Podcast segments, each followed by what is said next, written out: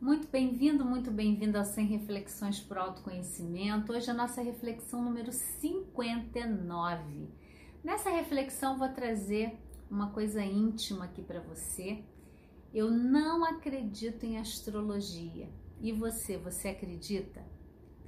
É, eu queria desmistificar um pouquinho isso, né? Porque quando a gente está falando de saúde, quando a gente está falando de dor física e dor emocional, a gente pensa de uma forma muito fragmentada, né? Que ah, não, quem é especialista em dor, quem trata de doença, é só um profissional da área de saúde e trazer uma coisa assim bem aquariana, né? Como eu sou aquariana, na verdade a gente pode ter um olhar muito integral para as nossas dores. E quando eu assumi trazer esse lado da astrologia, foi um verdadeiro desafio para mim porque eu já vivia né, a astrologia muito intimamente, na verdade, é uma outra visão do que a gente chama de astrologia. E quando eu conheci é, a verdadeira, o que eu chamo hoje para mim de uma verdadeira astrologia, eu fiquei muito impressionada com como a gente pode ser totalmente inconsciente das coisas, né?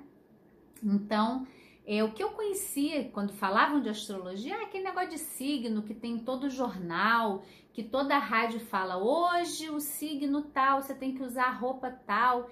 E isso nunca fez sentido para mim, né? Então, com todo esse preconceito que eu trazia, foi bem difícil é, de eu trazer a visão da psicoastrologia para o meu trabalho, para o meu dia a dia que é um trabalho muito sério, é um trabalho de muita profundidade e que requer muito estudo, muita dedicação e que essa astrologia que a gente vê assim como uma coisa generalizada e que para todo mundo né, tá no jornal ali, é, essa eu não acredito.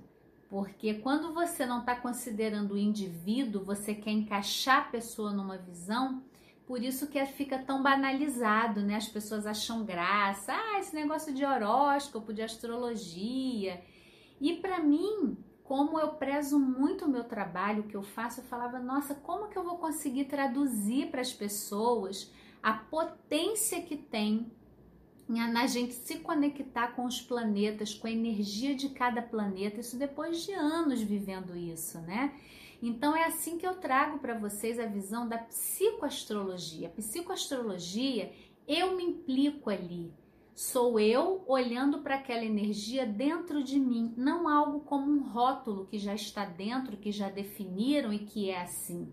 Então, quando eu comecei a mergulhar né, nos estudos da astrologia, e às vezes eu tinha uma pessoa, ai Kelly, olha, eu não consigo me expressar, minha garganta é presa, é fechada, eu já não sei o que fazer.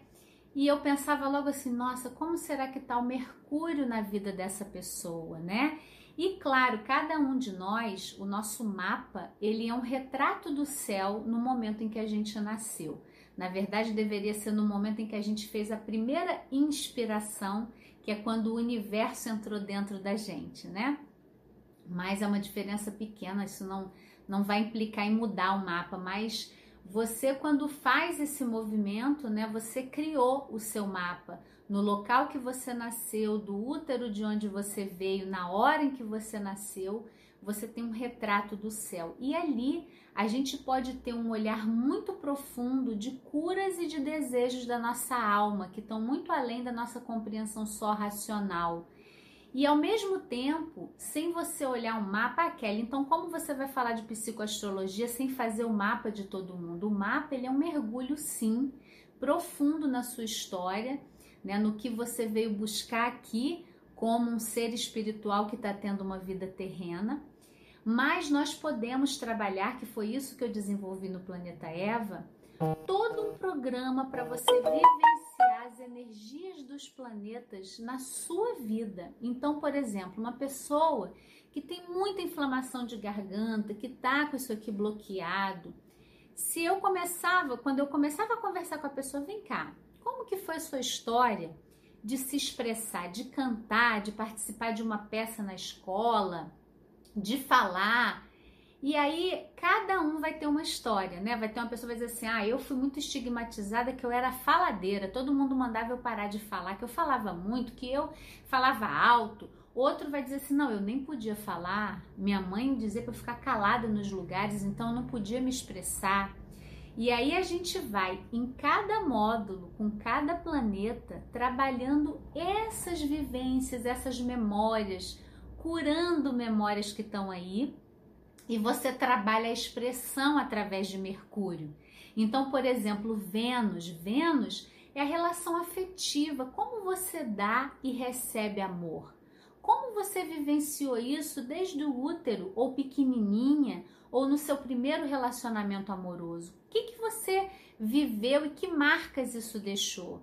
E aí, através da psicoastrologia, a gente vai desbloqueando essas memórias, a gente vai se tornando consciente daquilo que a gente viveu e para isso eu integrei várias técnicas. Então a gente usa terapia haitiana, a gente usa meditação, a gente usa o ponopono, a gente usa o método Feldenkrais como a parte de corporificar esse processo, de transformar.